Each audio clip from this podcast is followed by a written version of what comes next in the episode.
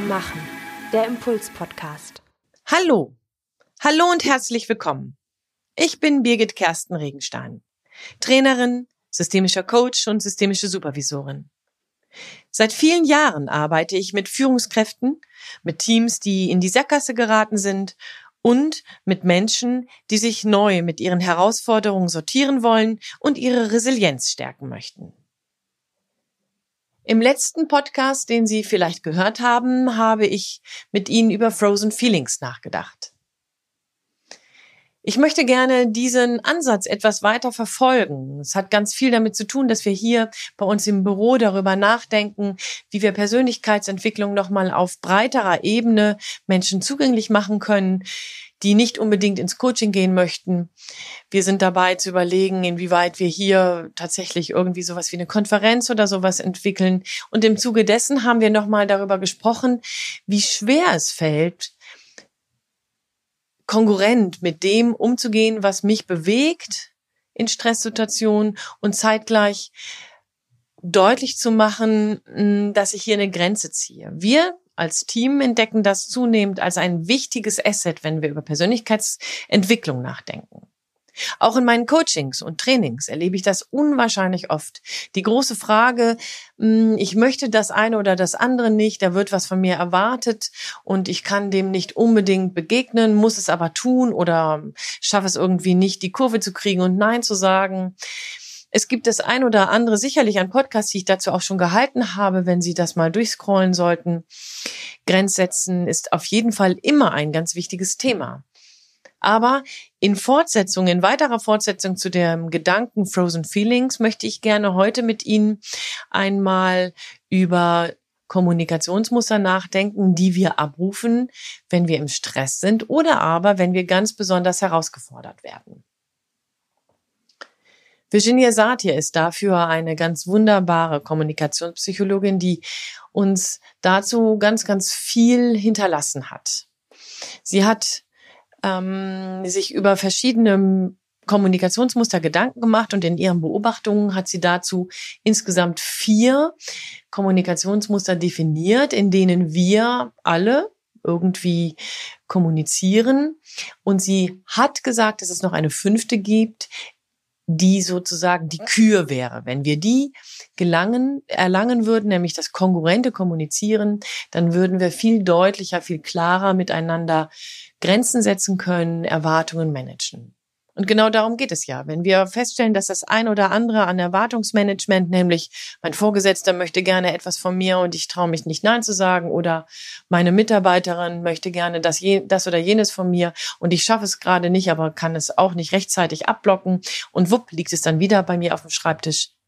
In solchen Situationen geht es eben genau darum, Erwartungsmanagement zu gestalten. Und das kann ich nur, wenn ich mir über mein Kommunikationsmuster im Klaren bin. Ich möchte gerne heute mit Ihnen über ein ganz softes Kommunikationsmuster sprechen. Das nennt sich das Beschwichtigende. Virginia Satir sagt, nennt es sogar das devote Kommunikationsmuster. Hier geht es um die Idee, dass Menschen, die vermutlich in ihrer Biografie immer dafür gelobt worden sind, weil sie so nett sind, weil sie so umsichtig sind, weil sie auf die anderen so viel Rücksicht nehmen, weil sie immer zuerst sich nach den Meinungen der anderen gerichtet haben. Das passiert ihnen vielleicht mittlerweile immer noch im Erwachsenenleben, dass sie das kennen. Sie werden gefragt, was sie wollen und sie werden, ach, ich kümmere, ich warte auf das, was die anderen so denken. Oder aber Sie kennen das vielleicht aus Ihrem Team. Sie fragen eine Frau Fischer, hören Sie, Frau Fischer, wie denken Sie denn darüber? Ach, ich glaube, ich sehe das so wie das Team. Es gibt immer wieder Menschen, ganz viele sogar, die genau mit diesem Muster agieren. Sie haben aufgrund ihrer Sozial Sozialisation und aufgrund dessen, was sie in ihrem, tatsächlich auch in ihrem beruflichen Werdegang gelernt haben, nie wirklich gelernt, ihre eigenen Bedarfe und eigenen Bedürfnisse zu formulieren. Stattdessen haben sie sogar ähm, für sich manifestiert, dass da, wo sie vor allen Dingen Rücksicht nehmen auf die anderen, vor allen Dingen darauf achten, was die anderen wollen, gut gefahren sind, weil sie sind dabei be beliebt. Man erfährt dabei ja wenig Ärger. In der Regel tritt man damit auch keinem auf die Füße. Ganz im Gegenteil. Jeder mag einen. Man ist gern mit einem zusammen, bei dem man regelmäßig auch seinen eigenen Willen durchsetzen kann. Also von daher herzlich willkommen. Willkommen in der Gruppe derer, die Sie unbedingt mögen. Weil es so leicht mit Ihnen ist. Weil es so leicht mit Ihnen zu sein scheint. Weil da, wo Sie ärgerlich sind, es wirklich, wirklich, wirklich ganz lange braucht bis sie dann ärgerlich sind und jeder es mitkriegt. Die Menschen, die mit diesem Muster unterwegs sind, sitzen bei mir manchmal im Coaching und erzählen freundlich und lächelnd über so kleine und größere Lebenskatastrophen. Sie erzählen darüber und lachen mich dabei an, ähm, dass sie gerade einen Riesenkonflikt mit ihrem Vorgesetzten hatten oder aber, dass es gerade gar nicht so gut ging in ihrem Team und dass es wirklich ganz viele Krankenstände wären und ganz viele ähm, Stresssituationen gewesen sind oder dass ein großer Kunde weggebrochen ist und das alles mit einem Lächeln in einer ganz leicht daher formulierten Stimme und naja, am Ende des Tages kommt das, was Sie an sich formulieren wollen, nämlich das Gewicht dessen, was Sie mir sagen möchten, die wirkliche Katastrophe, die Dramaturgie der jeweiligen Situationen, die kommen nicht wirklich an. Menschen, die sozusagen Profis im Beschwichtigen sind, formulieren die Dinge, die sie bewegen, in einer Intonation, bei der man eher den Eindruck hat, als ob sie gerade vom Italiener kommen und mit mir die neuesten Eisgeschmäcker ähm, diskutieren möchten. Menschen mit dem beschwichtigenden Kommunikationsmuster erleben wahrscheinlich immer wieder, dass sie nicht gehört werden. Und zwar nicht deswegen, weil sie nicht interessant sind. Ganz im Gegenteil, es sind unbedingt sehr sympathische, sehr interessante Menschen. Meistens werden sie nicht gehört, weil man nicht versteht, dass sie Kummer haben, dass sie Druck haben, dass sie ein Problem haben, dass sie in einer Krise stecken, dass sie eine Herausforderung haben. Vor kurzem habe ich jemanden hier im Coaching gehabt, ähm, einen jungen Mann, der ganz massiv mit sich und seinen Kapazitätsgrenzen zu tun hatte und dabei mit mir selbstverständlich auch über die Erschöpfungsdepression gesprochen hat. Und wir sind dabei verschiedene Mechaniken durchgegangen, wie sich das dann auch so gehört.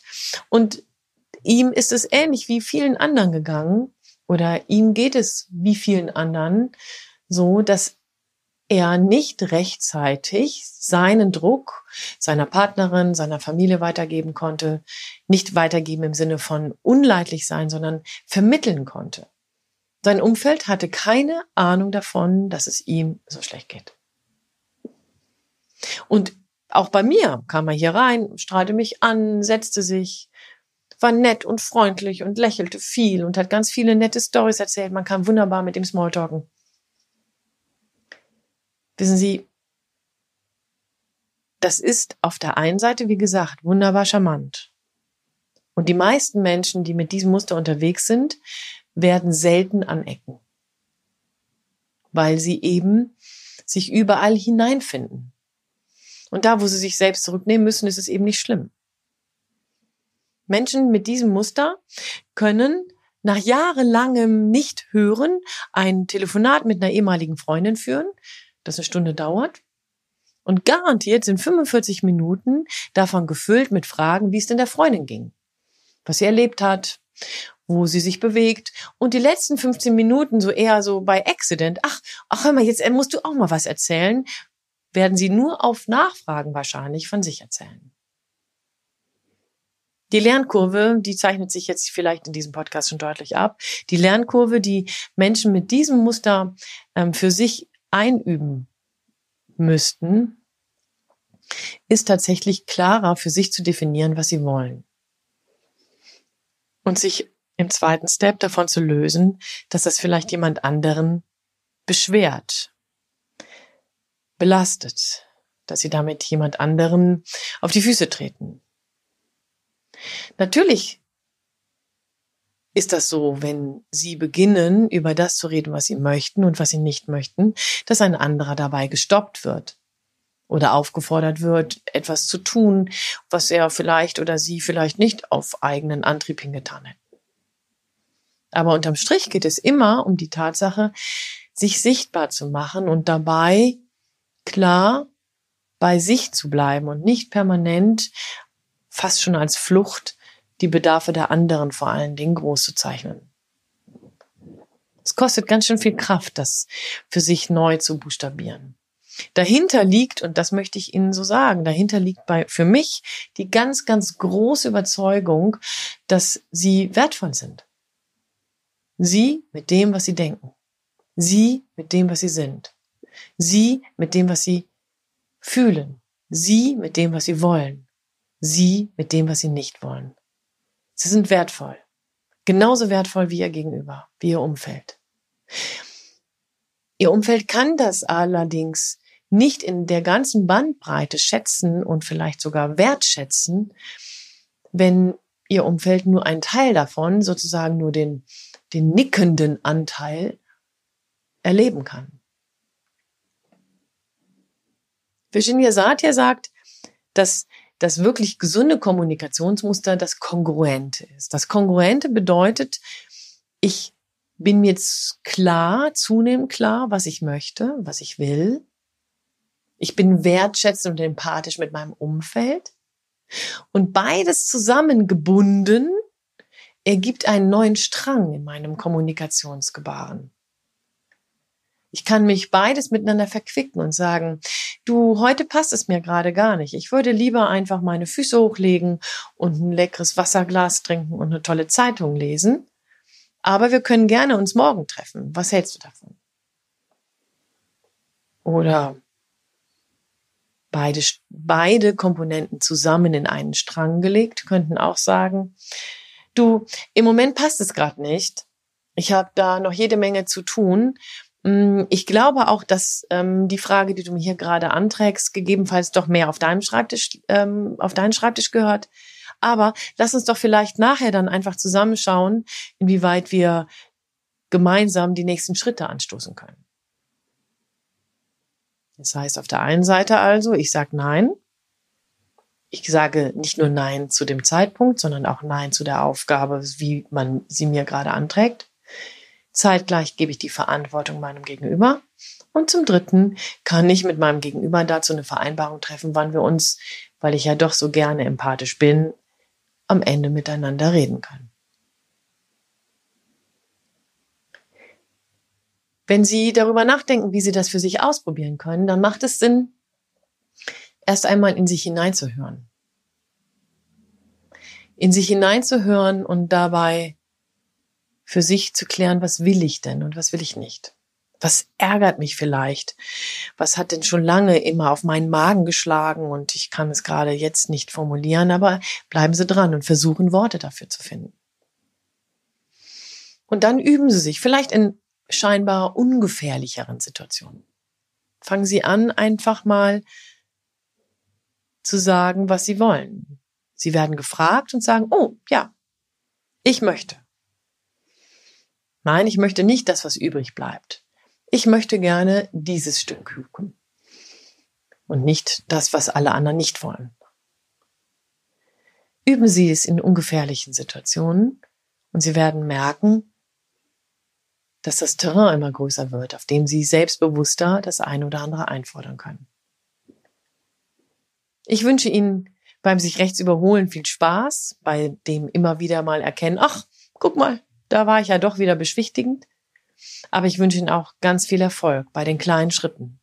Bei dem ersten Ich will nicht, bei dem ersten Nein, bei dem ersten Ich will es anders, bei dem deutlichen Du, das geht gerade nicht, bei dem sehr deutlichen Mir geht es nicht gut. Ich wünsche Ihnen Mut, die Dinge zu sagen, die Worte zu finden und es Ihrem Gesprächspartner zuzumuten. An dieser Stelle verabschiede ich mich. Ich wünsche Ihnen viel Spaß beim Umsetzen. Ihre Birgit Kersten Regenstein von Teamkompetenz. Einfach stärker